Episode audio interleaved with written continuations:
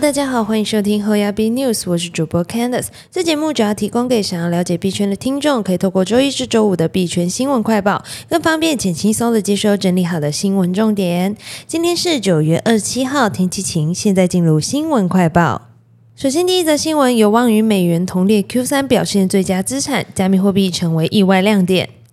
金融市场动荡，投资人急报美元避险之际，加密货币成为众多资产中的亮点，有望与美元一同加入本季最佳表现资产行列。彭博资讯报道，自六月底以来，追踪百大加密货币表现的 MVIS Crypto Compare 数位资产一百指数上涨四点三九 percent，而 ZXY 美元指数同期涨七点六六 percent。相较之下，股市在油金等大众商品都跌得一塌糊涂。波动性极高的加密货币为何能抵挡金融市场本季的广泛卖压？逆势上涨原因有待确定。原因之一可能是市场乐见区块链以太坊改善耗能，带动以太币飙涨二十七 percent。部分人士揣测，在区块链开发商 Terraform Labs 市值蒸发六百亿美元，引发加密货币市场崩跌后，加密货币可能已在六月触底。当时稳定币 Terra USD 和与之联动的 Luna 区块链币均重挫。加密货币交易平台 Kraken 澳洲常务董事 Jonathan Miller 说：“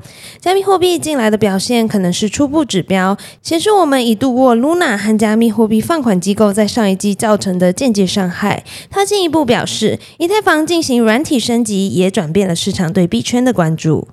接下来看下一则新闻。币安执行长赵长鹏 （CZ） 表示，将全面烧毁 LUNC 交易手续费。LUNC 价格一度由底部飙升逾七十 percent。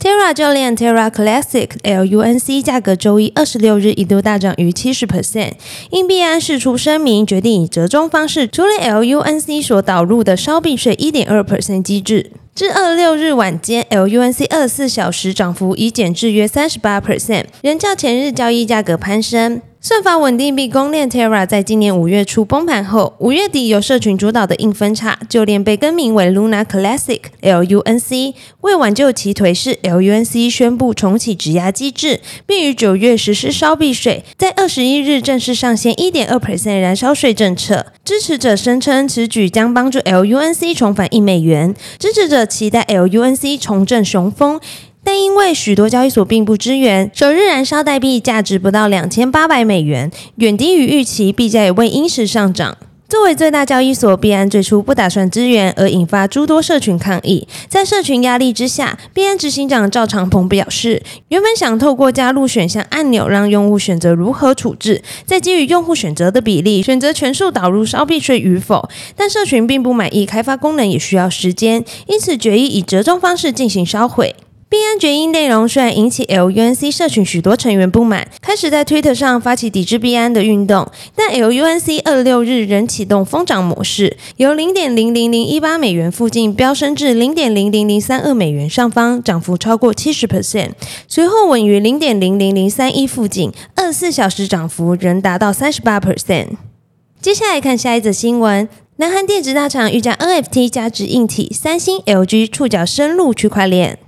三星电子、LG 等南韩电子业大厂正积极投入区块链事业，而引起各界关注的是，三星电子、LG 并非单纯投资区块链领域，更开始结合 NFT 为家电产品加值，或开发自己的加密货币钱包，持续拓展相关事业。据韩媒 Next One Queen 引述业界消息，三星电子、LG 进入二零零二年后，正在持续增加 NFT、加密货币等区块链相关事业。从二零二二年九月起，三星电子就着手建立 Galaxy NFT 生态链，从 NFT 连接智慧型手机事业，并推出购买 Galaxy 手机的消费者即可获得 New Galaxy NFT 赠品活动。使用者以此在电子商场、新罗免税店等合作商家认证后，可享受打折、点数累积等优惠。另一方面，LG 则在二零二二年九月初推出 NFT 艺术作品交易平台 LG Art Lab，正式开启 NFT 新事业。不仅如此，LG 为保障系统通畅，亦开发独立的加密货币钱包 Wallito，使用者可以透过 Wallito 交易 NFT 艺术作品，且透过 LG 平台购买的 NFT 艺术作品能联动 LG 电视展示。除此之外 NFT、加密货币等平台，或有助于企业收集金融方面的相关数据。未来企业也有机会以此开发新商业模式服务等。南韩学者亦指出，许多南韩企业似乎认为，许多 NFT 商业模式是能够成立的商业模式。最近亦有许多企业内部正在积极讨论相关内容。接下来看下一则新闻：网疑惑多款到底有没有被通缉？他嚣张回呛，正在客厅里写程式。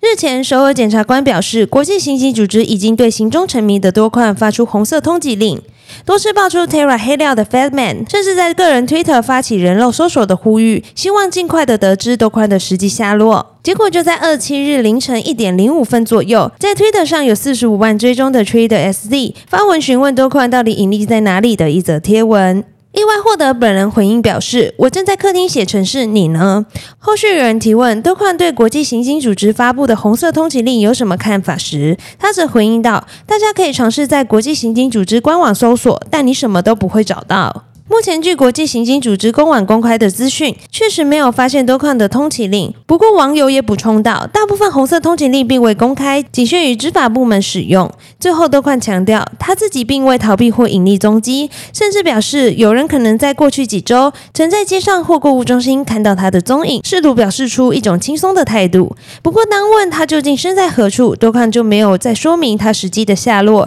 也没有表示将如何与检调机关合作的规划。